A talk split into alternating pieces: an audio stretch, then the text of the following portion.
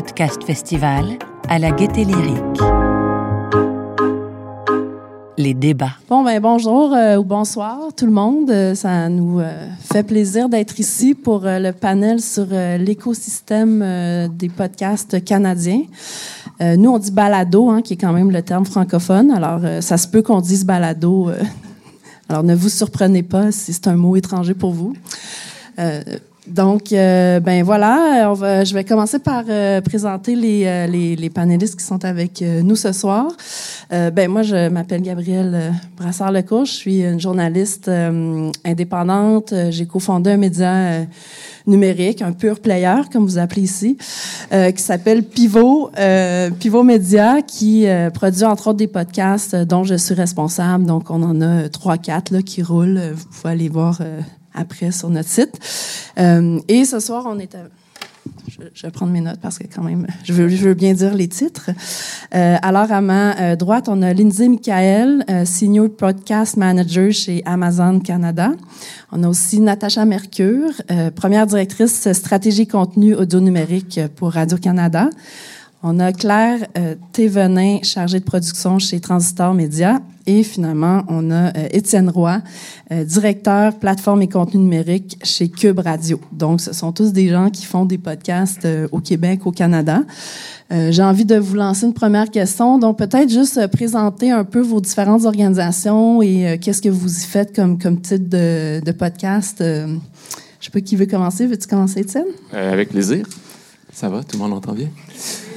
Euh, je vais m'appliquer pour l'accent, pour que on puisse bien me comprendre. Euh, oui, on est euh, Cube Radio. On est une plateforme euh, média, en fait, qu'on diffuse euh, des contenus québécois, des marques de Québécois Média, qui est une, grande boîte de médias. je ne sais pas quel aurait comme comparable.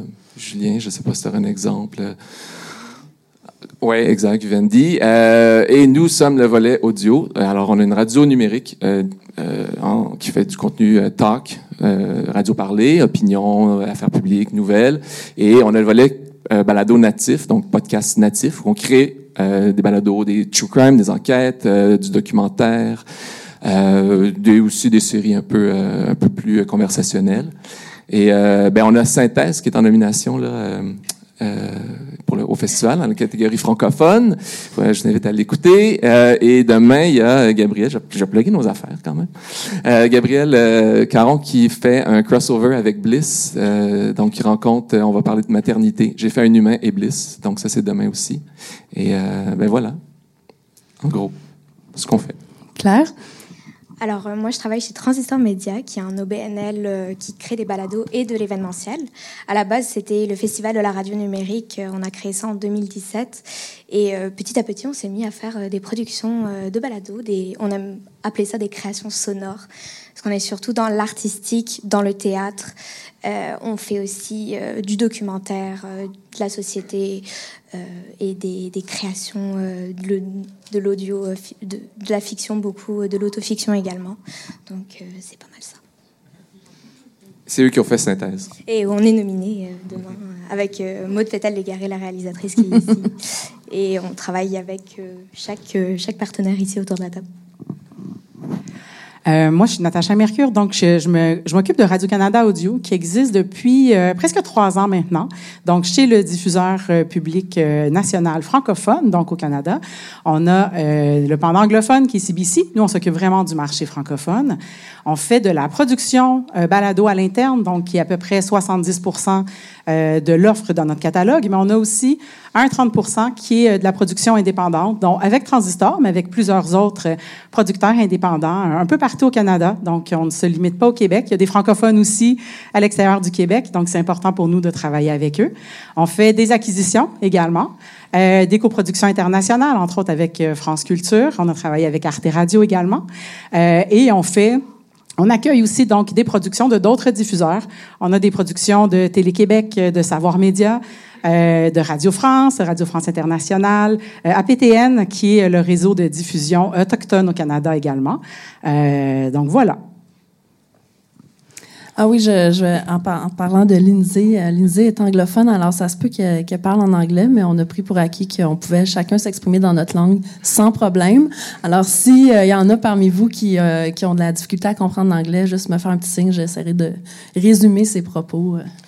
Oui, je vais, je vais essayer un peu en français, mais j'excuse parce que je vais faire beaucoup d'erreurs. Euh, mais moi, je représente Amazon Music euh, de, en Canada. Euh, c'est un service où, où vous pouvez écouter les balados. C'est vraiment nouveau pour nous. Ça fait seulement juste un peu plus qu'un an qu'on a les balados sur notre service. Euh, je, on fait un grand effort de faire une promotion des balados de Québec en français ou de la Canada francophone. Euh, aussi, on, a fait quelques originaux euh, plutôt en France. Vous savez peut-être Boulet Bill, qui est un nominé. Euh, et aussi, on a fait une traduction euh, québécoise en travaillant avec Étienne pour Docteur la mort, Doctor Death de Wondery. et, et c'est ça, on fait des, des travail comme ça et on essaie de connecter la public avec les balados francophones d'où il vient. Euh, donc, ben nous, on est, on a euh, plusieurs spécificités au Québec, entre autres le fait qu'on est une province francophone dans un pays anglophone. Euh, on travaille aussi, ben je sais pas si c'est le cas de Radio Canada, mais pour la plupart de nous, on, on, on diffuse nos, nos balados, entre autres via les plateformes comme celle d'Amazon ça a des avantages et aussi des petits euh, obstacles. Euh, donc, euh, j'ai envie de vous, de vous entendre un peu sur, ben c'est ça, comment vous travaillez, comment vous pensez que qu'on se distingue un peu dans la façon dont on fait des podcasts au Canada, au Québec.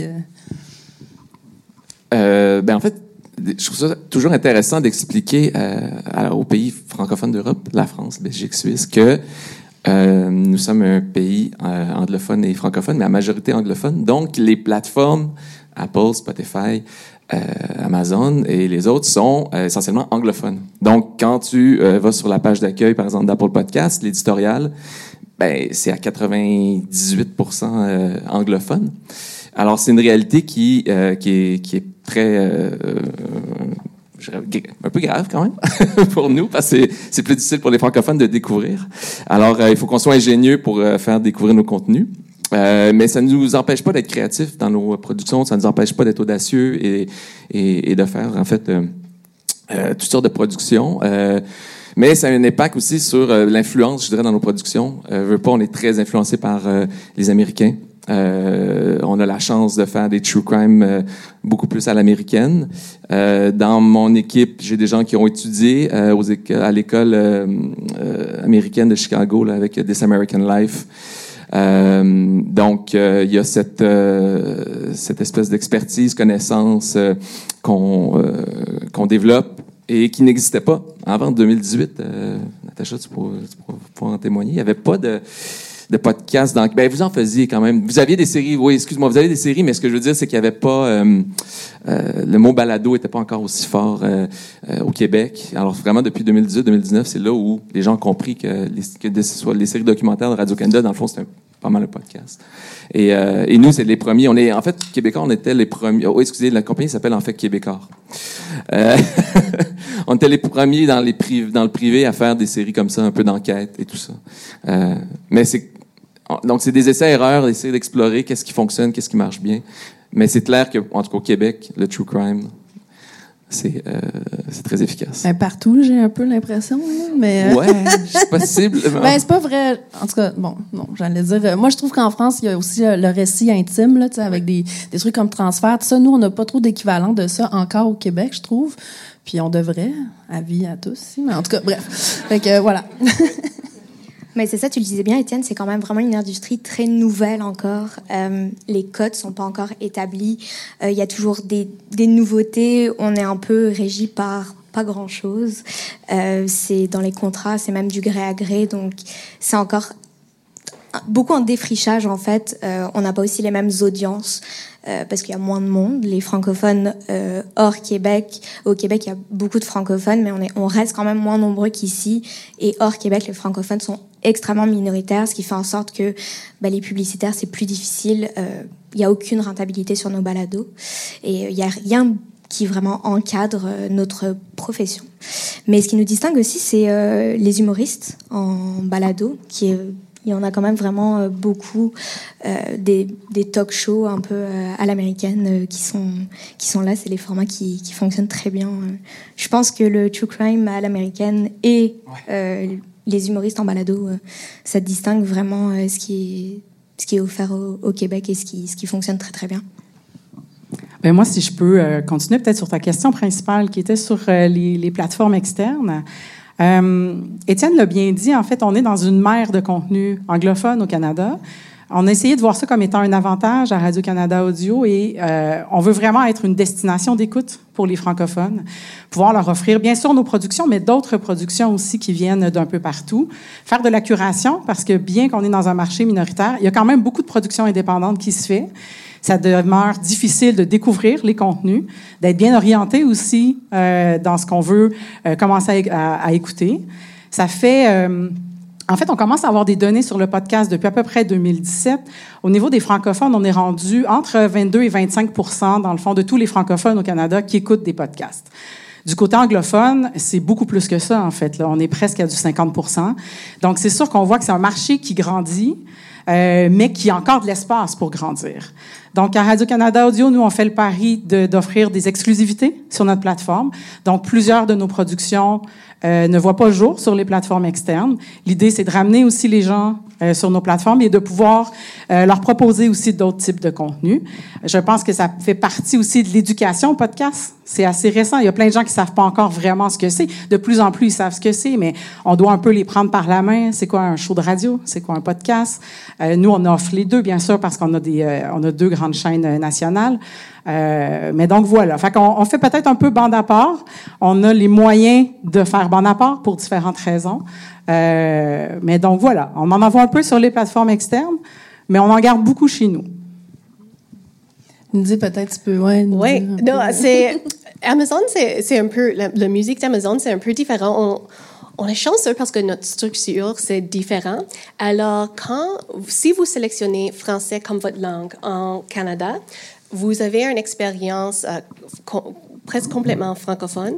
Alors, c'est tout, toute l'information est francophone, mais aussi, euh, je, personnellement fais le, curation de, les balados euh, et je, fais un grand focus sur les, balados québécois francophones dans, ce site-là. Aussi, je, j'essaie d'introduire des, des balados de France à, le, à le, les les, the audience in, in Québec, in, in French Canada. Mais, mais c'est un peu différent que, que des autres plateformes parce que euh, tu peux avoir une expérience francophone et trouver euh, les balados qui sont peut-être difficiles à découvrir dans les autres places parce que, uh, because the local uh, francophone content will be front and center as soon as you enter the application with French as your main language. Si vous choisissez anglais, c'est différent et vous, vous allez voir des, des balados complètement différents. Puis, euh, ben justement, on parlait un peu de, euh, ben de, de, nos enjeux, de, de, de, comment faire découvrir nos podcasts, euh, les sujets aussi qu'on choisit. Donc, on parlait du, du true crime, des humoristes. je pense qu'au Canada, puis je prends mon exemple personnel parce qu'on est le premier podcast québécois à avoir gagné un prix en 2018 sur une histoire autochtone. je pense que nos récits autochtones sont, sont assez forts et, et populaires mais après ça, justement, comment vous choisissez les, sujets, comment vous travaillez vos podcasts euh, avec ces, enjeux-là en tête de découvrabilité, de diffusion, de, d'audience plus large? Avez-vous des façons particulières de, choisir vos équipes, de choisir vos sujets?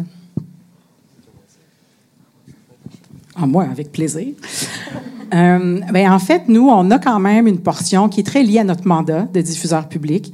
Donc, à chaque année, on réserve des enveloppes pour faire euh, des projets avec euh, des maisons de production autochtones ou des artisans autochtones. Donc, on fait au moins deux projets par année. Dans les fonds, on en fait plus que ça, mais donc, il y, a, y a tout ce volet-là. Euh, il y a aussi les francophones euh, en milieu minoritaire. Donc là aussi, on essaie de faire donc à chaque année au moins un à deux projets pour leur donner une voix. Euh, au niveau médiatique, c'est des gens euh, qui, euh, qui s'entendent peu. C'est important pour nous aussi de faire entendre ces accents-là, de faire connaître les réalités euh, de ces gens-là. Après, bien sûr, on veut avoir de l'audience aussi, donc on va aller choisir des true crime, du divertissement, parce que c'est ce qui marche le plus euh, aux deux, euh, vraiment aux deux extrémités. Les projets historiques sont des choses qui fonctionnent aussi beaucoup. Dans notre cas, puisqu'on a une radio, on veut euh, faire des choses qui sont pas comme la radio, qui sont en complément. Euh, souvent des récits qui sont portés au jeu, des histoires euh, personnelles qui peuvent peut-être des fois être difficilement à raconter euh, à l'écran parce qu'on fait de la télévision aussi.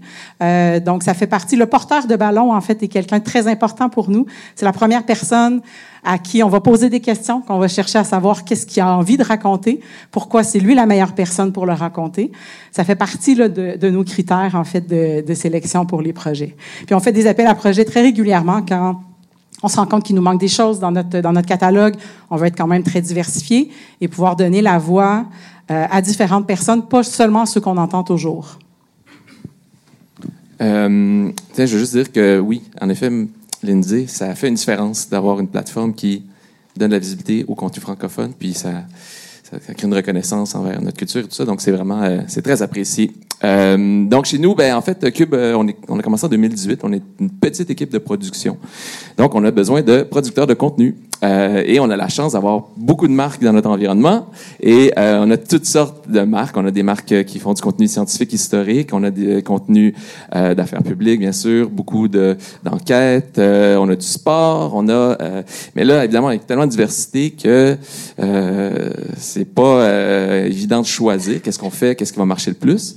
Commencé beaucoup euh, essais-erreurs ceux qui avaient envie d'embarquer, ceux qui avaient envie d'essayer le balado, à une période en 2018 où euh, le balado était euh, méconnu au Québec. C'est vrai qu'on est rendu à peu près à ça, 22-25% Au Canada, sont 40 Et c'est le premier marché, en fait, dans le monde. Euh, c'est le pays où il y a le plus d'écoute, euh, pourcentage de population euh, par mois qui écoute du balado. Je- je- bien dit. En fait, euh, la Suède dirait que c'est eux qui sont. Ah, la Suède, c'est encore plus? OK, ben en tout cas, euh, ils, ils vendent que c'est des... euh, mais bref, euh, c'est vraiment exceptionnel. Au- Aux États-Unis, c'est un peu moins que ça. Et euh, c'est peut-être les pays anglophones, au fond. Bref, tout ça pour dire que euh, on a fait des erreurs et finalement, on a rapidement vu euh, ben, qu'est-ce qui fonctionnait le plus. On a entre autres une, euh, une marque qui s'appelle En 5 minutes qui euh, produit euh, du contenu... en fait, c'est de l'information, de l'actualité histoire, l'actualité historique et scientifique. Alors, tous les jours, on diffuse euh, un, un reportage, au fond, qui explique un fait historique, un fait scientifique dont on vient de, de, de, de présenter. C'est souvent à partir d'études. Et des fois, c'est et c'est très... euh, on essaie de le mettre un côté un peu divertissant. On essaie d'y aller aussi avec euh, les saisons. Si je prends exemple, euh, c'est les... Je sais pas si vous avez le problème des guêpes ici, mais c'est un gros problème chez nous. Et euh, bref, on a fait un contenu sur les, les- pourquoi les guêpes à l'automne sont aussi agaçantes. Et euh, mais il y a un fait euh, scientifique derrière ça, et ça a marché, et ça marche très fort parce que les gens, euh, ça pique leur curiosité, ça touche leur quotidien. Donc on, on essaie de euh, d'y aller travailler avec les gens autour de nous et de, de chercher les sujets vraiment qui vont toucher les toucher le, public. Et dans le fond, le true crime, c'est un peu ça, c'est c'est des émotions, c'est des histoires humaines, dramatiques, etc. Ça nous touche.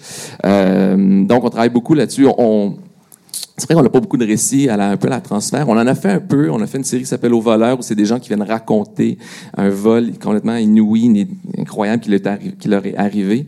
Puis c'est vrai que euh, c'est, moi, je trouve ça passionnant à écouter. C'est une espèce de contact direct, une intimité, euh, partages une émotion, euh, puis souvent tu peux te, lier avec euh, l'histoire de la personne.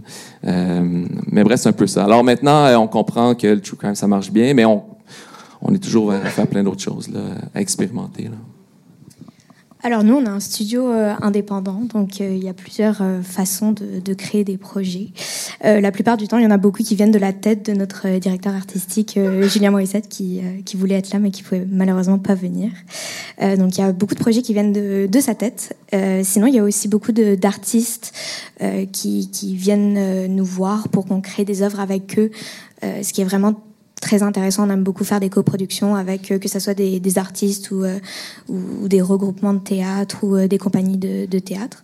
Une fois qu'on a ces projets-là, on cherche du financement, on pitch nos idées aux diffuseurs qui sont ici, voir s'ils veulent bien travailler avec nous.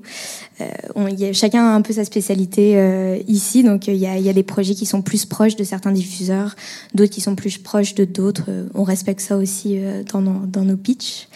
Et puis des fois, on fait un peu, on fait aussi du contenu euh, corpo, euh, évidemment. On en fait très peu chez Transistor, mais ça arrive euh, de temps en temps quand on voit que ça correspond avec nos valeurs, donc qui est d'informer, de, de, de, mettre de l'avant quelque chose qui est important pour nous.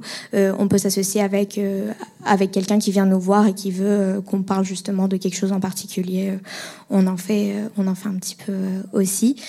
Euh, nous, on travaille surtout sur du documentaire, true crime, euh, de l'investigation, du théâtre, euh, de la création à la fois fictive, auto-fictive, qui mêle le vrai et le faux. en ce moment, on est, on est là-dedans, on aime bien ça, on s'amuse.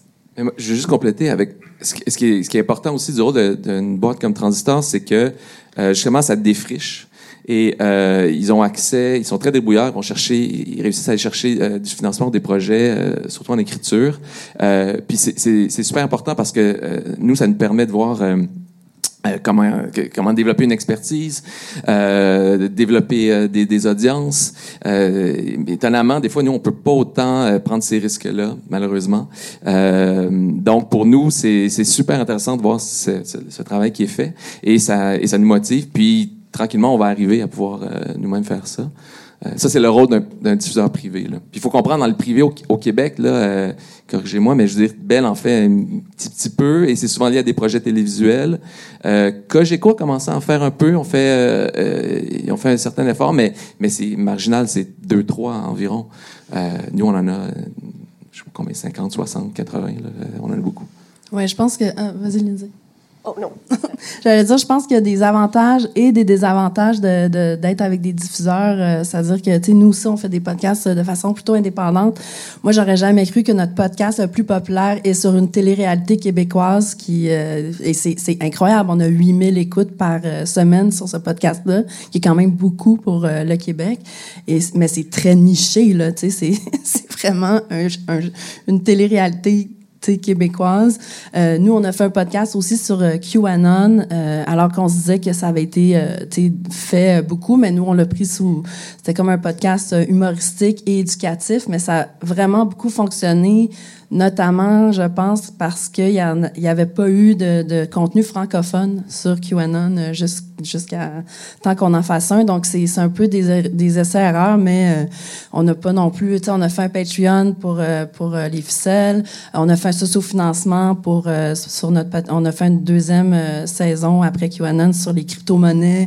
Donc, on a essayé un socio-financement qui a quand même bien fonctionné, mais ça reste quand même un risque. Donc, j'imagine que quand on est des diffuseurs plus grands, ben là, on, ça, on peut, on peut pas prendre le même euh, genre de risque, mais ça permet d'avoir plus de moyens une fois qu'on qu'on est avec un diffuseur. Euh.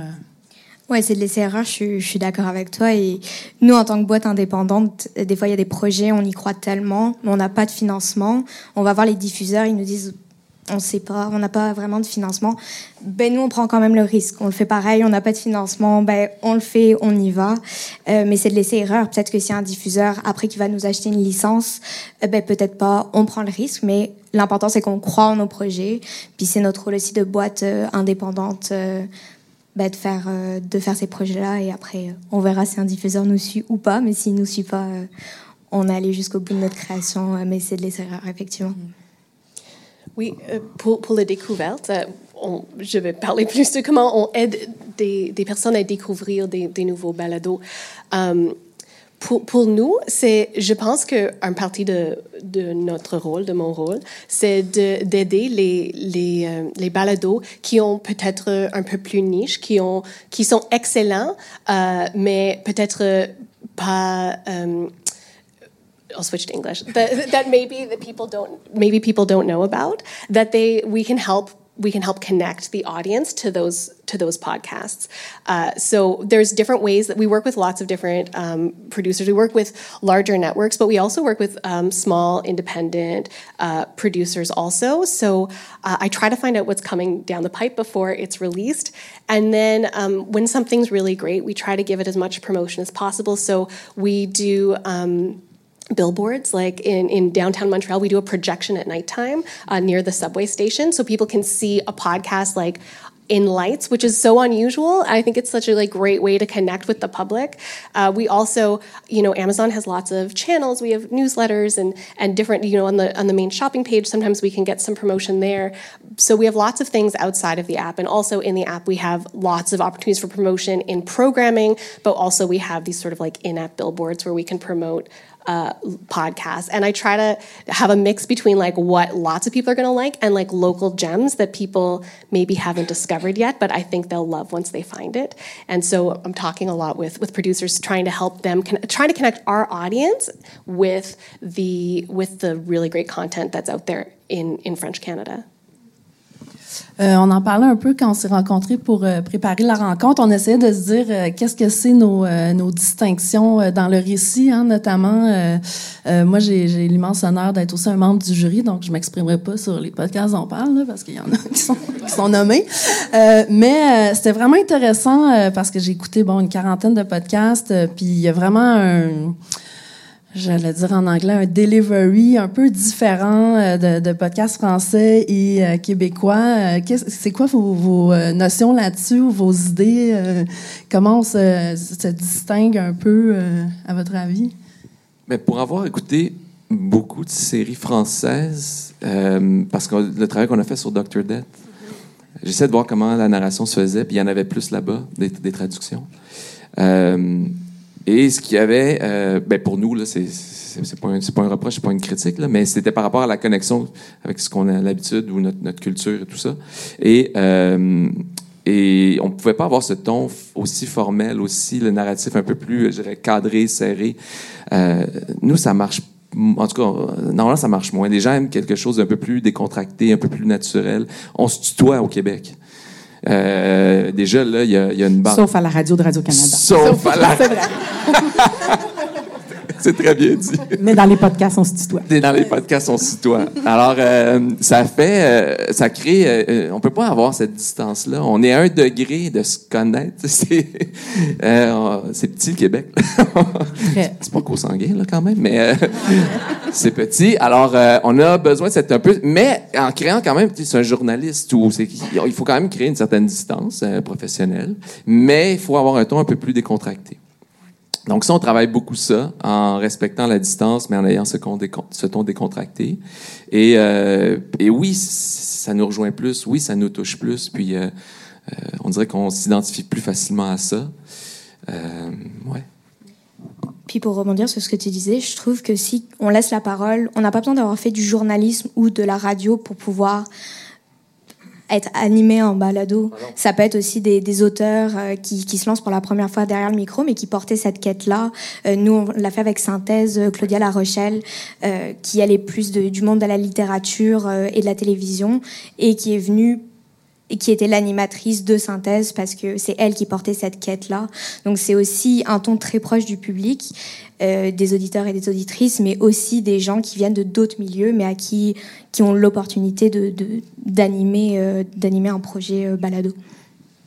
En fait, ce, rapprochement-là entre les animateurs et le public peut même être un, véritable avantage. Puis là, je vois mon collègue Martin qui est là, qui travaille à l'information à Radio-Canada. On a une, grande journaliste, en fait, judiciaire à Radio-Canada qui s'appelle Isabelle Richer. Euh, Isabelle Richer, depuis plusieurs saisons maintenant, a son propre podcast qui s'appelle Ma version des faits, où est-ce qu'elle s'exprime de façon très humaine, presque émotive même. Euh, elle s'adresse à ses auditeurs en racontant comment, de son point de vue, elle a vécu des grands procès, des choses épouvantables. Elle a assisté euh, dans des cours de justice à des récits vraiment poignants. Elle n'est pas comme ça à la télé, dans son émission de télé. Elle est plus placée, elle est plus froide, moins accessible. Et là, tout à coup, dans son podcast, elle s'ouvre complètement. Euh, on est dans quelque chose auquel on n'aurait pas accès autrement. Je pense que ça, ça fait aussi partie de quelque chose qui nous est propre, en fait, puis qu'on entend peut-être beaucoup moins. En tout cas, dans les podcasts de français que j'ai écoutés, peut-être plus ceux de France Culture, de France Inter, etc. Mais donc d'avoir cette espèce de connexion-là avec le public qui se rapproche peut-être un petit peu plus de la méthode américaine. Là, on en parlait tout à l'heure.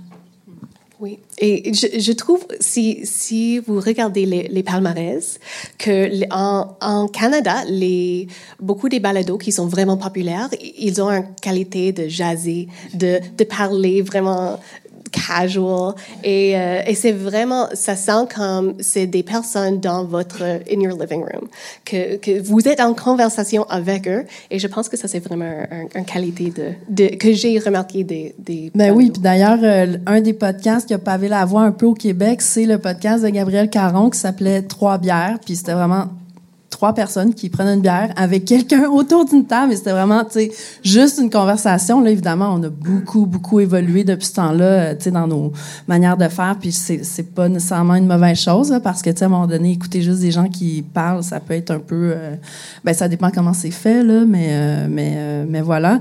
Puis justement, ça m'amène un peu à l'évolution des podcasts mm-hmm. pour nous, comment, comment on voit ça. Tu sais, moi, quand je suis venue à la première édition du podcast festival en 2018, il y avait beaucoup moins de monde et j'avais aucun ami québécois ou presque. Puis là, ben waouh, on est, euh, tu sais, le pays invité, c'est super. Euh, euh, puis donc nous, ça fait, oui, ça fait peut-être j'ai l'impression que ça fait peut-être 5-6 ans là, que le podcast explose un peu plus au Québec, puis peut-être ici aussi. Qu'est-ce que c'est votre vision de l'avenir un peu pour les podcasts? Pensez-vous que ça va continuer? de quelle manière ça va évoluer, à votre avis? C'est sûr, ça va continuer.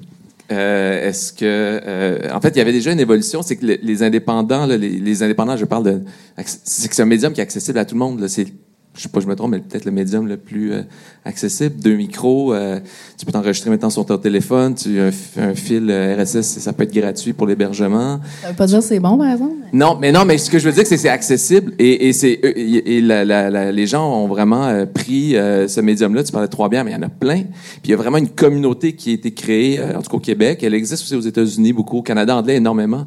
et, et ces gens-là, ben, c'est eux en fait qui ont vraiment créé euh, euh, un peu le, le, le, le, phénomène au départ du podcast au Québec. Là, il y a eu, on a parlé vite vite de Mike Ward, qui est un humoriste, qui lui a abandonné un peu euh, toute sa carrière médiatique. On le voit pas à la, on l'entend pas à la radio, on le voit pas à la télé. bon, il c'est un personnage un peu controversé. Là. Donc, ça s'explique pourquoi il a choisi ce médium-là. Mais en allant se concentrer à 100% sur le podcast, ben tous ces fans qu'il a depuis 20 euh, ans, ben, ils se sont tous ramassés euh, sur son podcast pour l'écouter. Il finance, j'ai vu que vous avez euh, Patreon dans vos commanditaires. Avec Patreon, ben, il va financer son podcast. Puis ça a fait école avec tous les autres indépendants qui ont peu après suivi cette voie-là. Puis là, tranquillement, ben, mon Radio-Canada, vous étiez déjà là, mais nous, on est arrivé un peu après ça. puis on n'est pas... puis il y avait cette, un peu cette... Moi, j'ai senti au Canada anglais cette confrontation entre les indépendants et les professionnels. Je sais pas si je peux raconter ça, là, mais il y a les Canadian Podcast Awards, OK? Ah, Canadian Podcast on peut en parler de ça, sérieux? ça, c'est... Le titre est énorme.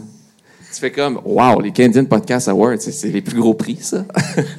Mais au départ, c'est ces amateurs-là qui ont créé les Canadian Podcast Awards. C'est ces indépendants-là qui ont créé les podcasts. Puis, quand CBC, euh, nous, il y a plein de gros qui se sont inscrits. Euh, moi, j'étais à Toronto en 2019 pour les prix. Et euh, je m'attendais à une salle, une cérémonie, mais c'était dans une salle en haut d'un bar, la salle des employés.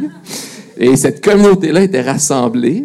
Et, euh, et là, euh, tu réalises que, OK, c'est vraiment des indépendants qui ont, qui ont créé cet événement-là. Et, euh, et là, mais pas méchamment que, que CBC, nous, d'autres gros se sont inscrits, c'était plus parce que c'est un beau nom, c'est un bon concours, ça a un concours intéressant. Puis ils sont quand même structurés, la plateforme, tout ça, ça a l'air très sérieux. Euh, mais ça crée, un, je veux dire en anglais l'expression un clash. On a entendu une frustration des indépendants que des gens professionnels s'immiscent dans le concours.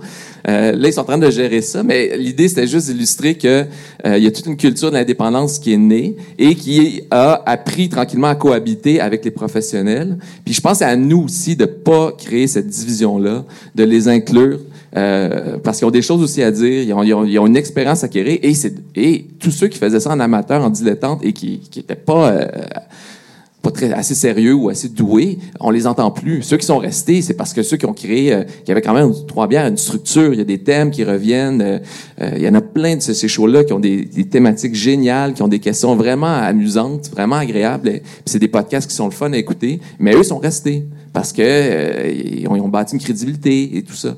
Puis je pense que c'est un peu ça qu'il faut garder. Tu sais, cette, euh, euh, faut pas snobber, faut pas exclure. Puis il y a des projets qui vont qui vont peut-être se ramasser après chez, chez Ben oui, Radio-Canada ou chez nous. Tu sais, euh, et c'est arrivé en fait avec Gabriel, elle présentait un ses, ses projets, euh, j'ai fait un humain et tout ça. Oui, c'est ça. Bref.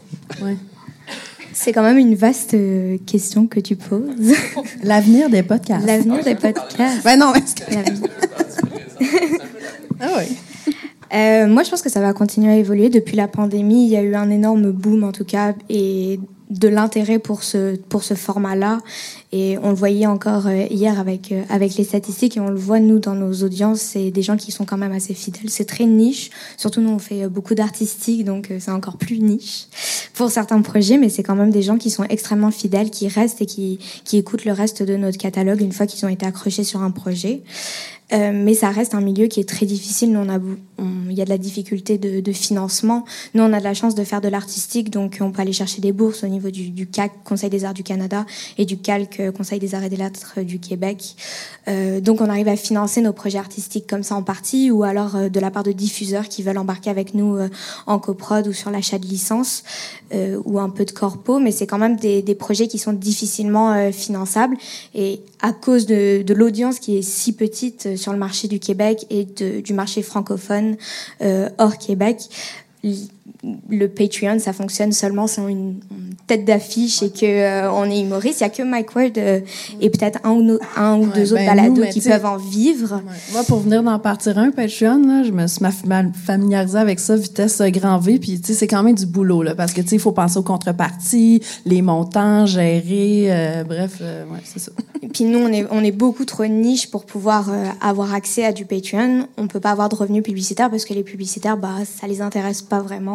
Nous, on est satisfait, très satisfait. C'est un blockbuster quand on a euh, 10 000 écoutes euh, par épisode, euh, et ce qui est très minime. euh. et donc, on n'a pas beaucoup de points en fait pour financer, euh, pour financer nos projets. L'industrie est, est très, euh, est très, très, très petite. Donc, c'est pour ça qu'on on essaye en ce moment de créer beaucoup de ponts avec avec la France pour aller chercher un, un nouvel auditoire, une nouvelle audience euh, qui, qui, nous, qui nous ressemble et qui pourrait être intéressée à des contenus, à des faits de société dont on parle rarement euh, en France, comme par exemple euh, les questions autochtones. On a sorti euh, Marguerite, un documentaire euh, qui, sonore qui, qui fait beaucoup écho ici parce qu'on on entend moins parler de ces questions de, de, femmes autochtones. Donc créer des ponts, ça peut être important pour aller chercher une nouvelle audience également. Ben, moi, je ne serais pas très originale, mais je, je pense qu'on a besoin de professionnaliser et de reconnaître, en fait, le podcast, le balado, comme étant euh, quelque chose de vrai qui se passe au Québec, d'avoir davantage de financement, de programmes aussi de financement, et pas seulement un financement qui est convergent avec une émission de télé, par exemple, parce que ça, ça, ça existe là, mais tu sais, c'est, à mon sens, c'est pas, euh, c'est pas nécessairement ça qui fait les meilleurs balados. C'est assez restrictif aussi, donc de le lier directement à une émission de télé. Euh, pour le moment, nous, on finance 100% de nos productions parce qu'on est un diffuseur public, parce qu'on y croit beaucoup, euh, parce qu'on a aussi un rôle de soutien à l'industrie. Euh, mais clairement que ça ne peut pas être que via des bourses euh, tu sais, du Conseil des arts ou il va falloir trouver une façon que ça devienne quelque chose de vrai dans l'univers euh, médiatique. Euh, et toute la notion aussi de la maîtrise, en fait, d'avoir une mesure commune pour pouvoir avoir des vrais chiffres. Parce que là, moi, je, je peux bien vous parler des chiffres de Radio-Canada Audio. Toi, tu peux bien parler des chiffres de download sur Spotify. Toi, Ça tu, sera pas les mêmes ça sera pas les mêmes mesures. Ça tu se sais. normalise quand même. Ben, pas encore vraiment, tu sais, parce qu'après, il y, a- il y a de la normalisation qui se fait euh, via peut-être euh, Triton, tu sais, pour la publicité. Oui. Mais là, c'est pas tout le monde qui utilise Triton. Alors, est-ce que vraiment un, un privé qui fait de la pub va imposer de que ce soit sa norme de mesure pour tout le monde, alors que c'est pas tout le monde qui l'utilise nécessairement? Moi, je, pense que les, gouvernements, en fait, devront euh, prendre position là-dedans, devront aussi donc reconnaître. Moi, c'est beaucoup ça, c'est la reconnaissance, en fait, que c'est quelque chose de vrai qui existe, qui est important, autant pour euh, les différents producteurs indépendants, les artistes, euh, que les diffuseurs, donc qui pour l'instant soutiennent un peu à bout de bras cette industrie-là. Moi, je suis vraiment I'm going to do this part in English because I'm I'm really excited about the potential of what's happening in Quebec in the podcast industry. Like, it, just watching it bubble up the last few years has been so exciting, and also just watching it grow. I joined Amazon Music. We we we launched podcasts like just over a year ago in Canada, and so I was like living in the charts to you know do do great programming uh, to try to connect people to the podcast they want to hear. But I when I started, there was like one or two French podcasts that would be in the overall charts that cover all of Canada, English and French, and I noticed, especially the last like six months, there are more francophone podcasts getting higher and higher on the charts like every every week, and it's really exciting. And like new podcasts launching all the time. And also, what I think is most exciting is sort of an expanding of genres because it started out with like a lot of comedy and you know a lot of independent podcasts and all, all the creations of of course Radio Canada, and then now I'm starting to see like Le Devoir, which is like a major newspaper in Montreal just launched a daily news podcast a few weeks ago, and it's great. And it's just it's just starting to see like different kinds of podcasts coming onto the scene to make a more kind of lively uh, industry. It's really exciting. I think that there and also Quebec, uh, like listening in Canada is growing, but it's growing fastest in, in French Canada.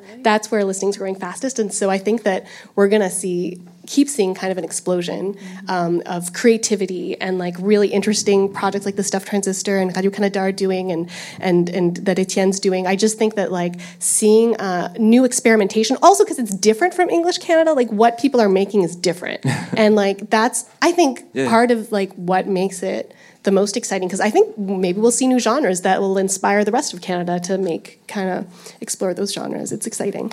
Oui, parce qu'il y a quand même des genres beaucoup qui, qui reviennent, le true crime, les humoristes euh, en podcast, le, le, les discussions, en fait, c'est, c'est vraiment des, des, des, formats très, très récurrents et qui font l'identité même du, du balado euh, québécois hors euh, et francophone. Oui, c'est ça. On se demandait si nous, on avait un genre de serial là, au Québec. Puis bon, tu sais, qui a un serial? C'est quand même C'était quand même une grosse affaire. Euh, puis je pense qu'on en a un petit, peut-être avec Stéphane Berthomet, qui, qui fait du true crime à Radio-Canada euh, depuis, qui va faire un atelier de demain. Mm-hmm. C'est demain? Demain, 15 h. Euh, oui, c'est ça. 14 h. Bon, merci. Euh, c'est ça.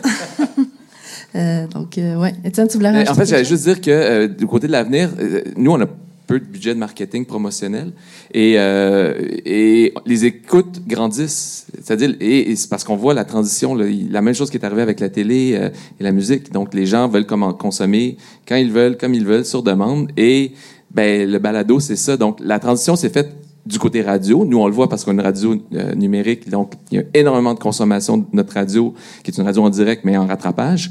Et euh, ben, par la bande, ils découvrent les podcasts en plus, euh, et sans presque sans effort.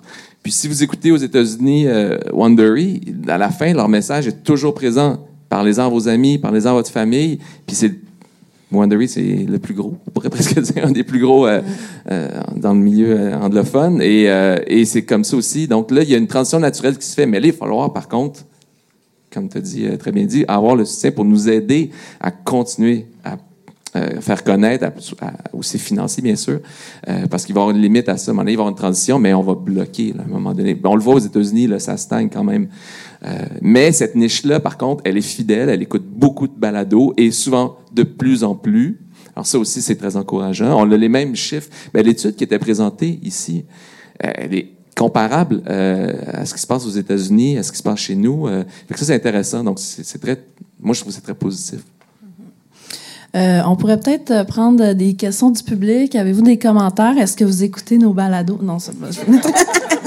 non, c'est une blague, mais euh, est-ce qu'il y en a qui ont des, commentaires, des questions euh, pour nous? Euh, oui, madame avec le masque. Ah, pardon, excusez. Ah, il faut un micro.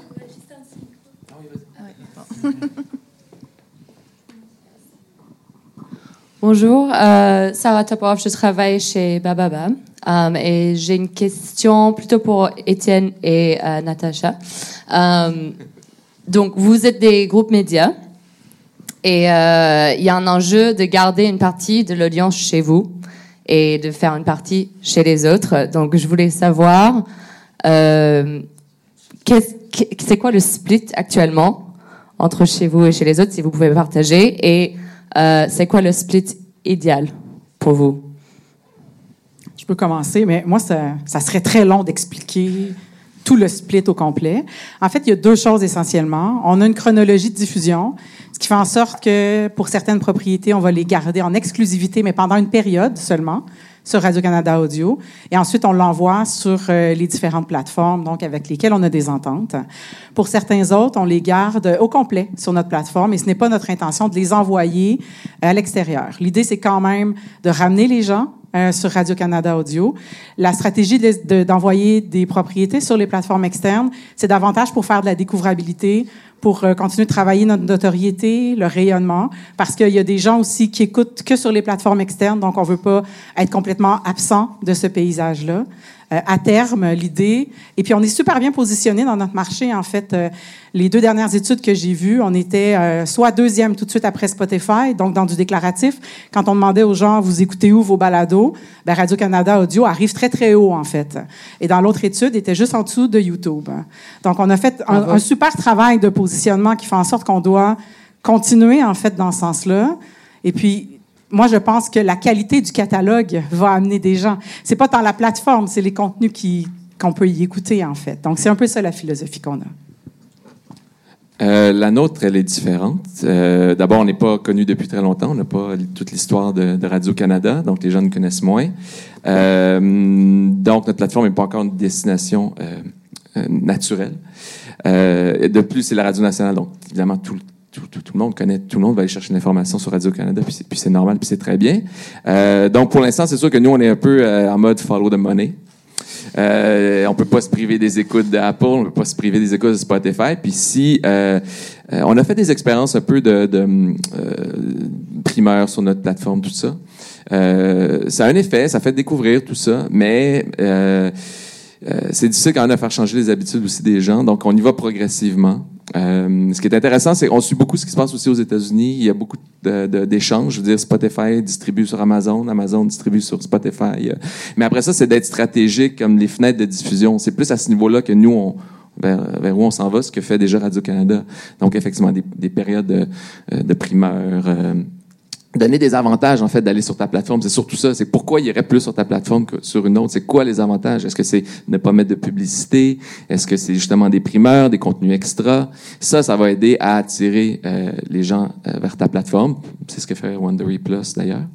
Euh, puis nous, on est prêt, on s'en va vers ça, c'est sûr. Euh, on se cachera pas. Mais on était encore en mode... euh, il faut, nous, faut, se faire connaître, faut se faire découvrir. Puis euh, chaque écoute sur les plateformes, on, tu contrôles ton, euh, tes, tes- euh, publicités en plus. Donc, peu importe où c'est écouté, tu vas chercher tes revenus publicitaires. Donc, euh, voilà un peu où on s'en va. Puis, euh, ah, ben, tiens, je pourrais peut-être dire vite, vite, on va ouvrir aussi nos flux RSS. On va, pardon. on va ouvrir notre plateforme aux flux RSS externes. Euh, donc, euh, mais on va le garder dans un environnement francophone, puis on va aussi euh, le faire un peu plus par curation. Donc, euh, ça, ça va être intéressant pour euh, euh, les audiences, justement, de, pour découvrir d'autres podcasts francophones, ce qui est pas toujours évident, sauf, bon, avec Amazon qui le fait, puis dans l'environnement de Radio-Canada. Mais à part ça, il y a, a pas vraiment l'environnement qui le permette. Donc, nous, on va, on va s'ouvrir et on veut avoir des podcasts, évidemment, de la France. Il y a une immense population de, de Français euh, ben, récents, l'immigration récente. Moi, je suis aussi euh, Français d'origine, mais des années 50, mais ceux des années... Est-ce que tu habites sur le plateau, Étienne? Non, je n'habite pas sur le plateau. mais Claire, c'en est une, dans le fond, de, de- de l'immigration récente. Et euh, et il y a toute cette audience-là qui, est- qui, est- qui est chez nous, puis euh, qu'on veut rejoindre aussi. Ça répond? Ouais.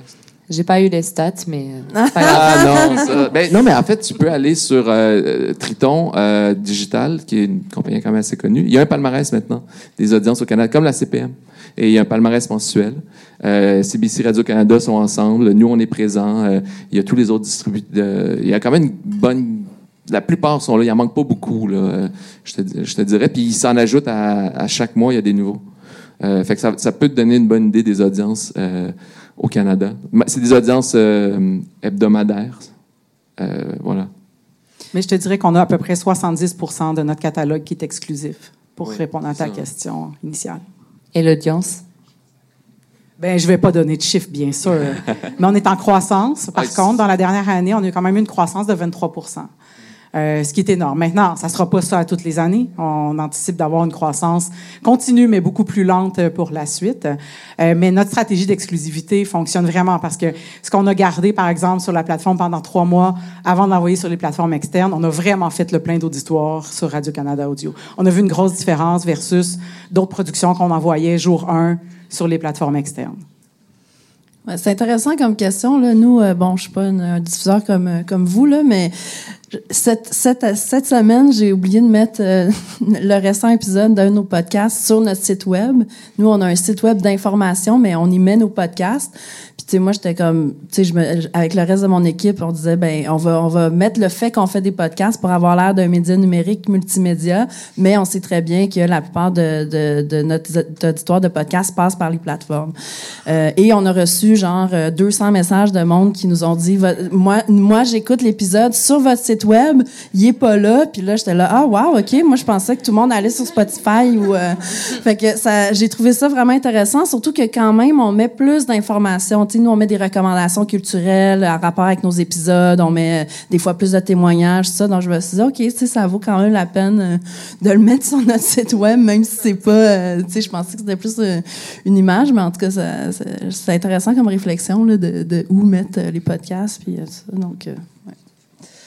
Euh, D'autres questions? Oui. Euh, je ne sais pas trop. euh, En fait, j'en profite juste parce que ça me fait penser à quelque chose. Euh, en France, on l'a vu un petit peu hier à la présentation, on a quand même un, public de podcast assez défini. C'est des urbains, des jeunes, des gens qui sont très numériques, etc. Étant donné que votre industrie n'est pas aussi installée au Canada, est-ce que vous avez encore une marge de d'exploration pour les publics. Comment quel, type de public s'intéresse au balado? Est-ce qu'il y en a qui ont des. euh, Euh, ben, nous, on a, on a quand même certaines, euh, certaines stats. C'est sûr que le public 18-34, donc qui est un public très large, le 18-34, on s'entend, mais c'est vraiment des, des, des fervents consommateurs de balado, alors que, par exemple, la radio traditionnelle, on est plus dans du 55 et plus. Donc, nous, on y voit aussi donc une opportunité vraiment de rajeunissement des auditoires parce qu'ils en écoutent, ils en écoutent beaucoup, sont très fidèles aussi. Euh, et ils connaissent le format. Donc, juste ça, le fait qu'ils connaissent le format, on a déjà un pas de fait. Sur Radio-Canada Audio, on a quand même un tiers de nos balados qui sont écoutés par des 18-34, ce qui est excellent, mais on cherche à augmenter ça parce que le potentiel est encore plus grand que ça. Là. Sur l'ensemble des francophones canadiens qui écoutent du podcast, là, de mémoire, là, je pense qu'on est autour du 45% qui ont en bas de 35 ans. Euh, donc, c'est clairement des auditoires qui sont plus jeunes. Euh, oui, en fait, la même réalité, c'est-à-dire notre volet radio, euh, c'est vraiment une audience plus âgée euh, qui découvre accidentellement un peu les podcasts puis qui peuvent en, en- en découvrir. Mais euh, toutes les séries originales natives, le podcast natif, c'est du 18-34 nous aussi. Et on, on veut évidemment créer des contenus pour eux et en créer plus parce qu'ils sont euh, euh, gourmands, ils en veulent. Ils en veulent beaucoup, en Ils en fait. veulent beaucoup, ça, en ça fait. Prend, ça prend une grosse profondeur de catalogue Exact. pour arriver à les satisfaire. Et euh, ce qui nous aide aussi, ben, je sais pas si ça nous aide, mais ils sont souvent bilingues, donc ils sont capables d'écouter des, on peut, ils peuvent se rassasier en écoutant des podcasts anglophones, mais il faut pas perdre, euh, faut pas les perdre pour autant pour qu'ils écoutent juste ça. Euh, mais voilà. Mais nous, on n'a pas les, c'est plus difficile pour nous d'avoir des statistiques aussi détaillées parce que on- notre plateforme n'est pas aussi euh, et- au même niveau de celle de Radio-Canada. Donc, puis quand tu te retrouves sur euh, piquant, ça c'est très euh, Keb, hein? Et quand tu te retrouves sur Spotify, dans les stats, les data, euh, c'est biaisé parce que c'est une audience plus jeune par défaut. Euh, alors, euh, et euh, la plateforme d'Apple, euh, on ne sait pas. Euh, puis, euh, mais c'est parce qu'ils ont, ils ont une interface, mais elle marche pas. ouais, ça, c'est les pires. Oui, c'est les pires. Alors, euh, c'est ça. Puis, euh, donc, c'est ça. Mais euh, oui, c'est définitif. C'est une audience plus jeune. Puis, euh, il faut continuer à nourrir, euh, à les nourrir. Ouais. Moi, ça dépend. Là, tu sais, on fait un- la télé-réalité est écoutée par genre euh, 1,5 million de Québécois. Alors, c'est vraiment varié. Donc, les gens qui écoutent le podcast lié à ça, c'est vraiment genre 18-50 ans.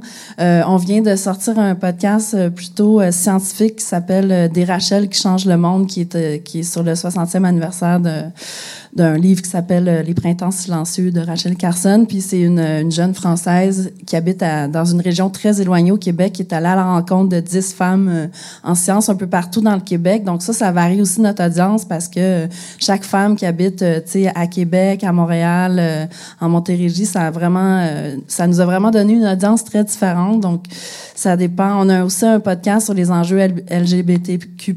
Donc ça aussi, ça nous amène cette audience-là particulière. Donc euh, nous, c'est plus en termes de thème que d'âge, là, je dirais. Donc euh, c'est intéressant aussi. Euh. Mais ça, je trouve ça très intéressant parce que la question de défier la niche, en tout cas, je pense qu'en France, on a vraiment du, mal à sortir de ça parce qu'on on a une, une culture podcast qui est très ancrée et très définie comme appartenant à un type de personne. Donc, enfin, moi, je, me posais la question s'il y avait des, des choses qu'on voyait qu'on pourrait pas trop imaginer, nous, en mm. tout cas. Mais ça, ça répond un petit peu à ma question. Mais oui, puis nous aussi, il y, a des gens qui arrivent par synthèse, qui du true crime, qui est plus accessible, puis finalement ils tombent dans nos productions qui sont un peu plus niches, un peu plus euh, artistiques, et puis finalement adhèrent aussi à ça, vont écouter d'autres productions, puis finalement continuent à écouter le reste de notre catalogue, euh, qui est à la fois plus grand public, mais qui est aussi un peu plus spécialisé euh, pour les gens qui sont plus artistiques qui ont des intérêts en tout cas portés euh, plus pour ça. Mais c'est vraiment des auditoires très qualitatifs. Hein. Puis ça, en fait, on reçoit des messages tout le temps, puis de gens qui qui apprécient vraiment les productions qu'ils ont écoutées. Quand on fait des sondages d'appréciation, c'est super élevé. Là, on est toujours au-dessus du 8,5% en termes de qualité des contenus. Est-ce que ça vous a rejoint, etc. Donc ça, c'est intéressant aussi parce que peut-être que ça n'a pas la, la, portée, par exemple, euh, de la radio. Par contre, euh, d'aller rejoindre ces niches-là, on répond à de vrais besoins de gens qui se reconnaissent, qui s'entendent, euh, que ça touche réellement. Donc, au niveau qualitatif, moi, je, je pense que c'est ça la grande force du, podcast. Puis il faut pas juste le prendre en termes de, de chiffres, d'audience, de portée, etc. Parce que le qualitatif est super important aussi. C'est vraiment des gens qui sont super engagés. Là. je sais que notre podcast sur la télé ça justifie beaucoup de l'écouter, d'écouter le podcast, qui intellectualise un peu cette affaire-là, donc c'est vraiment drôle. Euh, d'autres questions? Euh, peut-être en arrière, là, pour varier un peu. Euh.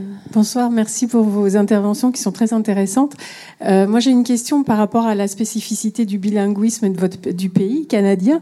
est-ce qu'il y a eu ou est-ce qu'il y a parfois des adaptations de formats francophones qui, en anglais, pour justement toucher ce public est plus consommateur de balado? Ben, ben, je... ben oui, non, oui, je pense. Moi, ben, moi j'ai des exemples. à Cube aussi. Euh, en fait, euh, j'ai euh, j'ai un exemple super concret. Nous, il y a quelques années, on a fait euh, un podcast qui a d'ailleurs gagné un prix ici, donc qui était l'histoire Crochy, euh, Laissez-nous raconter, qui est fait par une maison de production autochtone qui s'appelle Tairinou euh, et qui a été ensuite adapté donc du côté de, de CBC, le pendant anglophone de, de, la radio-télédiffusion publique au Canada. Et ce podcast-là a gagné aussi des prix partout dans le monde en anglais. Donc c'est parti d'histoires d'autochtones francophones. Donc il y avait des choses à raconter et ça a été vraiment adapté, non pas traduit. Donc, c'est le concept est resté euh, le même. Par contre, euh, les entrevues, les intervenants, euh, le host, ils sont allés chercher des gens des différentes communautés autochtones anglophones et ça a connu vraiment un super grand succès. Maintenant, l'inverse est, est, est, plus vrai, en fait, parce que nous, on a fait aussi des adaptations, donc, de production anglophone en français. ben, en fait, le village, c'est pas c'est pas une adaptation, c'est un projet qu'on a fait ensemble. Donc, simultanément, on a sorti une version francophone et une version anglophone. Du côté de CBC, c'était la troisième saison de quelque chose qui existait déjà, donc dans la série Uncover. Et puis nous, c'était donc la première saison. Mais on a, on a travaillé des éléments de recherche ensemble. Mais après ça, c'est chacun nos histoires avec des hosts différents. Euh, des intervenants différents aussi, parce que c'est important d'avoir des intervenants qui étaient capables de parler, dans notre cas, en français. Pour eux, c'est important qu'ils parlent anglais. Donc, on fait des collaborations avec, euh, avec nos collègues de CBC. Euh, mais moi, je ne sens pas tant d'appétit du côté de CBC d'adapter des histoires francophones. On va finir par les convaincre. Euh, mais c'est sûr qu'ils sont un plus gros joueur que nous. Euh, tu sais, CBC Podcast, je veux dire, sont, sont beaucoup écoutés aux États-Unis, gagnent des prix partout dans le monde, etc. Donc, pour eux, on est un petit joueur, mais on va les convaincre. Oui, je, je voulais dire, on voit vraiment beaucoup de traductions d'anglais en français plutôt que français à anglais, mais je pense que ça va changer. Je pense que c'est en train de changer vraiment graduellement. Mais il y a beaucoup, pour exemple, euh, Canada Land, c'est une émission anglaise. Il lance euh, maintenant un, un projet, un, un nouveau balado francophone, des tours, euh, bientôt. Euh, oui, oh bonjour. l'animatrice. Euh, et il y a beaucoup d'autres, euh, il y a beaucoup de traductions en cette direction-là. Oui, en fait, c'est ben, c'est ça, je, je vais répéter la même chose. Mais il y a un petit fait qui est intéressant, c'est que parce que les gens sont bilingues, on a fait un, projet où on avait beaucoup euh, euh, d'intervenants qui étaient anglophones. Alors qu'on a fait une version euh, non traduite pour ceux qui sont à l'aise avec l'anglais. Donc l'animation est en français, mais les intervenants on les laisse en anglais.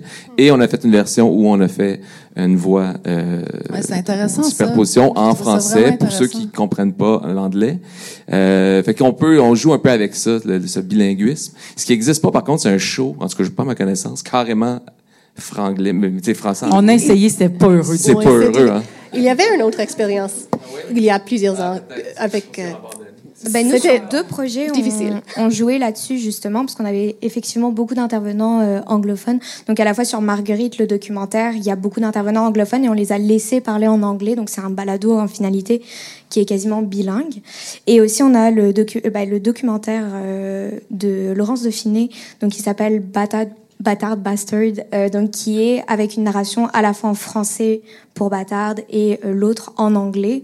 Et là, c'est vraiment, on a laissé les parties, les intervenants qui sont anglophones, même dans le balado en français, la version française, on les a laissés parler euh, en anglais. Donc ça fait à la fois une version française, mais avec un peu d'anglais, et à la fois une version anglophone, mais avec un peu d'anglais, euh, de français. Donc nous, on joue vraiment, euh, on joue vraiment avec ces codes, euh, ces codes également. Et puis euh, quand on fait de la, de la fiction et du paranormal, des histoires de fantômes, des fois on triche un peu. On va faire des entrevues en anglais, et puis après on va faire du voice-over en français pour euh, pour vraiment accentuer le, le truc, pour que ça soit un peu plus professionnel et euh, que ça fasse un petit peu plus euh, peur, que ça soit des vrais historiens qui racontent des histoires de fantômes. On s'amuse bien avec ça aussi, le français-anglais. Nous, on fait pas de balado en anglais, mais nos, euh, nos podcasts sont hébergés sur une plateforme euh, anglophone qui s'appelle Harbinger, qui est vraiment une plateforme canadienne euh, de podcasts majoritairement anglophones, mais euh, les nôtres sont là aussi. Mais, et Harbinger, euh, c'est en tout cas, c'est un, je trouve que c'est intéressant. Là. Il nous faudrait une plateforme avec tous les podcasts euh, réunis, ça serait, ça serait bien. Eux, c'est des podcasts là, très progressistes, là, disons. Donc, nos podcasts fit avec ça parce que nous, on est médias plutôt, euh, plutôt de gauche. Mais euh, euh, donc, on est, c'est, c'est, c'est, ça un peu notre bilinguisme. Mais tu sais, nos podcasts n'ont pas la portée. En tout cas, j'ai l'impression euh, que les francophones, on est, on est plus bilingue que l'inverse. Donc, euh, nous, on écoute plein de podcasts en anglais, Mm. mais ben, en tout cas, Lindsay, là. oui, excepté Lindsay, excuse- excusez, excusez. Mais euh, c'est ça, je sais pas, tu sais, si, euh, c'est ça, si le reste du Canada est en mesure même d'écouter des podcasts en français. Ben, en fait, moi, je, je te confirme que pas tant que ça. Ouais, Ouais, c'est ça. Pour travailler Exact. avec mes collègues de, de CBC. Podcast. Ouais. Euh, c'est dommage parce que Lindsay n'est plus là, parce qu'on aurait pu travailler ensemble là-dessus, mais ils parlent pas français. Puis, tu sais, même, ils travaillent, eux, ils veulent travailler sur des traductions euh, en français ou dans d'autres langues. Puis nous, on doit les aider parce qu'ils sont même pas en mesure de guider le studio avec qui ils travaillent parce Ouais. qu'ils comprennent pas le travail qui est fait. Donc, c'est pour ça aussi que ça va souvent plus dans un sens que dans l'autre. Mais il y a peut-être des barrières qui vont tomber aussi. Tu sais, Wondery, qui avait fait, euh, comment il s'appelle le podcast français, euh, avec le, le, le, le cas en France, le fraudeur israélien. Ah, An- Anonym- Anima. euh, Sorry? Person. Yeah, Persona. Persona. Où tu entends énormément de, de français. Puis ça, j'ai l'impression que ça va un peu... Parce que des fois, les Anglais, sont, les anglophones, ils n'ont pas l'habitude d'entendre un voice-over c'est- ils entendent leur langue. Les- Ils forcent tout le monde à parler leur langue. Excusez, mais c'est un peu ça. Euh, mais là, ce cas-ci, c'est que des presque juste des francophones. Ils parlent pas un mot français, ces gens-là. Et ils ont fait un voice-over. Et, euh, et ça marche. Alors, peut-être que ces initiatives-là vont justement aider à... Et, et ce serait tout à l'heure, un- d'un côté business, ce serait avantageux pour nous de pouvoir euh, le faire. Tu as déjà le contenu, c'est déjà des histoires qui sont internationales, parfois, ben, en tout cas, qui peuvent toucher tout le monde. Oui, je pense qu'il y a une opportunité de créer une habitude graduellement. D'autres questions en arrière, là? Bonjour. Euh, en France, il y a beaucoup de médias dits euh, traditionnels, euh, notamment des journaux qui lancent des podcasts. Est-ce que c'est le cas aussi au Canada? Vous parliez du devoir tout à l'heure. Et comment vous voyez ça? Est-ce que c'est plutôt bien parce que ça va développer l'usage ou est-ce que c'est une menace parce qu'il n'y a pas beaucoup d'audience et qu'il faut prendre la place? Ben, moi, personnellement, je trouve qu'il y a de la place pour tout le monde. Euh, ces gens-là ont quelque chose à dire. C'est important aussi qu'il y ait une pluralité des voix, que ce ne soit pas toujours les mêmes qu'on entende, que ce ne soit pas seulement les, grands médias nationaux non plus. Euh, le devoir, donc tantôt, euh, on en a parlé, mais la presse aussi a fait quelques expérimentations euh, au niveau du podcast. C'est sûr que du côté de, de Québécois, en fait, pour vous, c'est tout intégré, là, donc, tu sais, avec euh, vos journaux aussi. Moi, je, je vois ça d'un très bon œil, en fait. Ça va démocratiser le format, puis c'est important qu'on entende différentes voix. Moi, je pense qu'on est à la recherche éternelle de reproduire de daily. Là. Je suis pas sûre qu'on a encore ici, mais, euh, mais c'est sûr qu'il y a beaucoup de, de, médias au Québec qui, qui ont leur podcast là, sur l'actu. Oui, beaucoup. Là. Puis je pense que là aussi, c'est des essais-erreurs, méconnaissance un peu du moi, des modes de diffusion. La presse a fait des essais, mais c'est triste parce qu'ils ils ont juste été mal, je crois, diffusés. Ou, euh, ont, mais il faut pas, faut pas abandonner ça. Effectivement, il y a de la place pour tout le monde. Oui, tout à fait. Ouais. Euh, D'autres questions? Oui, là-bas. Bonjour, merci pour euh, votre présentation. Euh, je me posais la question, vous avez abordé rapidement euh, des coproductions avec Radio France notamment, et aussi de potentiels débouchés futurs de, de, de, vos podcasts québécois en France. Je me demandais quelles sont actuellement les coopérations, collaborations avec des institutions françaises, et qu'est-ce que vous, en tant qu'acteur québécois, vous aimeriez développer avec certaines institutions françaises ben, moi, je peux peut-être y aller rapidement. En fait, euh, on fait partie de l'Organisation des médias francophones publics, donc on a des liens privilégiés avec Radio France, bien sûr, avec Arte Radio, euh, avec euh, RFI, avec la RTBF, avec la RTS. Euh, donc, cette idée de travailler des histoires qu'on a en commun, c'est quand même important qu'on trouve des sujets sur lesquels on est capable de se rejoindre. C'est quelque chose qu'on veut poursuivre, bien entendu. C'est enrichissant, je pense, de part et d'autre pour les auditoires. Euh, Est-ce qu'on va travailler éventuellement avec des studios de production euh, ailleurs qu'au Québec. On l'a pas fait pour le moment, mais c'est pas c'est pas complètement euh, exclu non plus. Et du côté de Radio Canada, on fait aussi des, des acquisitions, donc c'est pas impossible qu'un projet déjà existant euh, puisse avoir euh, une vie de l'autre côté de, de l'Atlantique.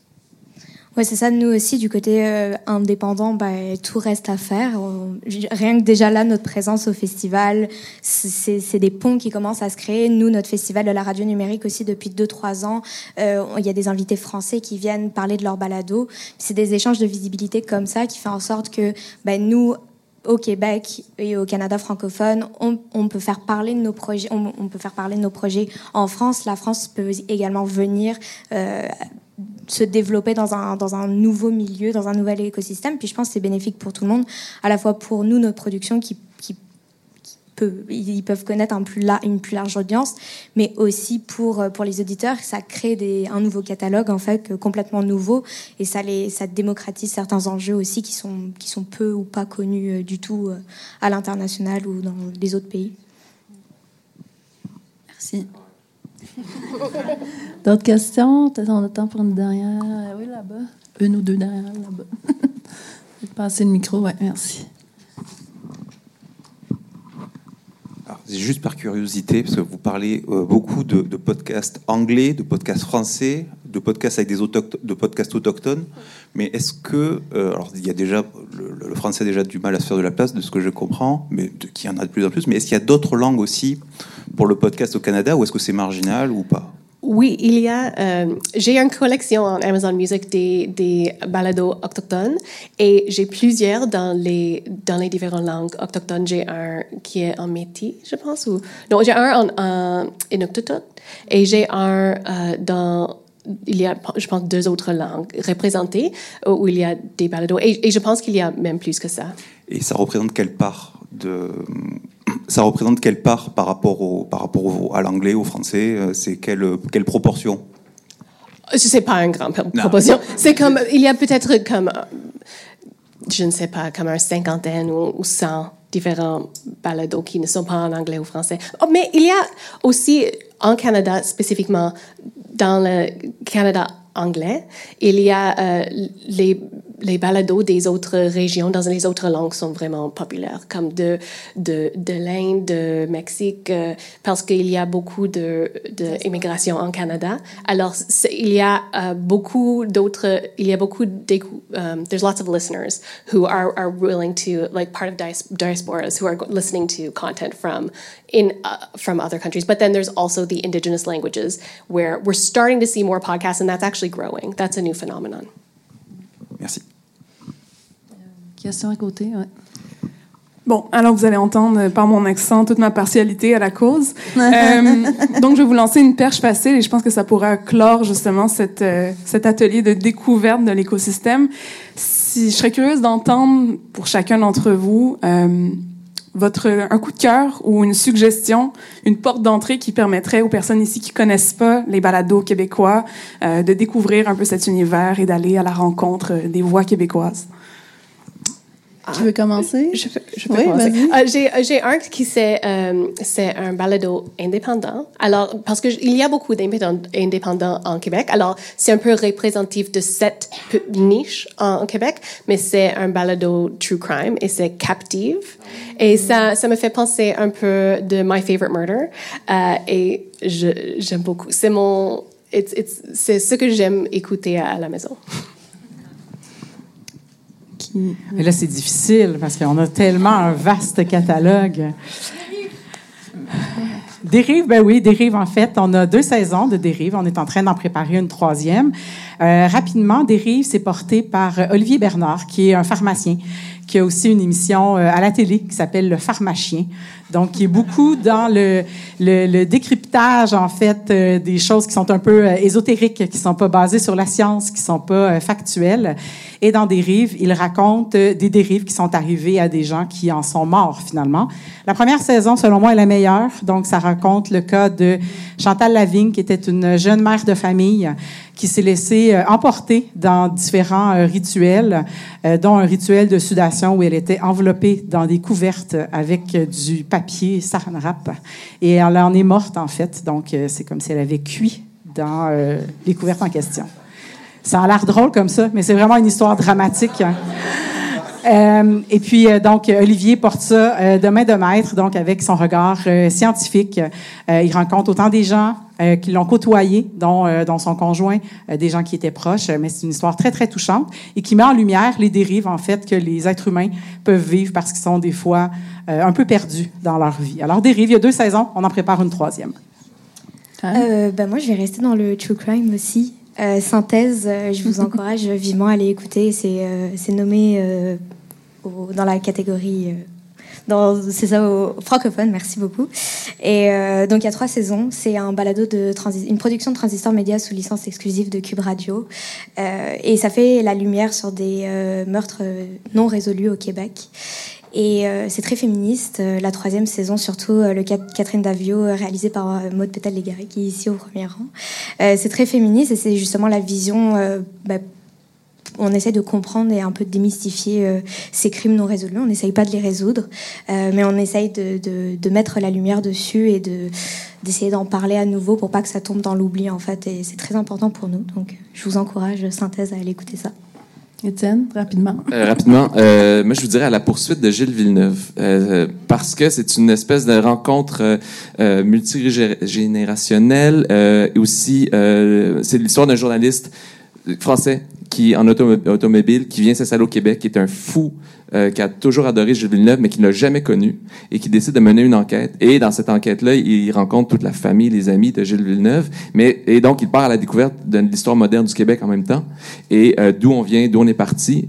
Et euh, c'est une histoire vraiment hyper touchante. moi, j'invite vraiment les gens à l'écouter. À la poursuite de Gilles Villeneuve, vous connaissez sûrement Gilles Villeneuve, héros de la F1 chez Ferrari. Voilà ma suggestion. Moi, je vais plugger aussi un de nos podcasts, euh, notre plus récent, qui s'appelle euh, Des Rachel qui changent le monde, donc autour de l'œuvre de, Rachel Carson.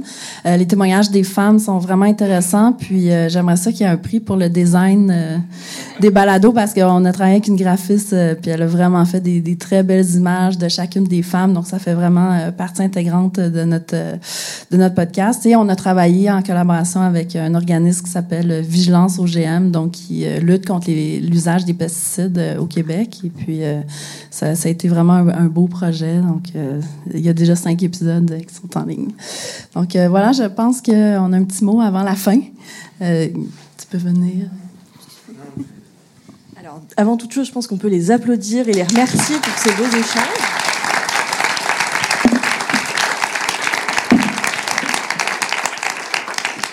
Je m'appelle Nina Cohen, je suis la directrice du Paris Podcast Festival. Je suis ravie de, voir cette salle pleine pour célébrer le Canada, qui est notre pays invité cette année. Avant d'aller euh, écouter tous ces balados, moi j'ai bien tout pris en note dans mon téléphone, avant d'aller tous les écouter, euh, je vous invite euh, avec Amazon Music à venir partager un verre de l'amitié franco-canadienne.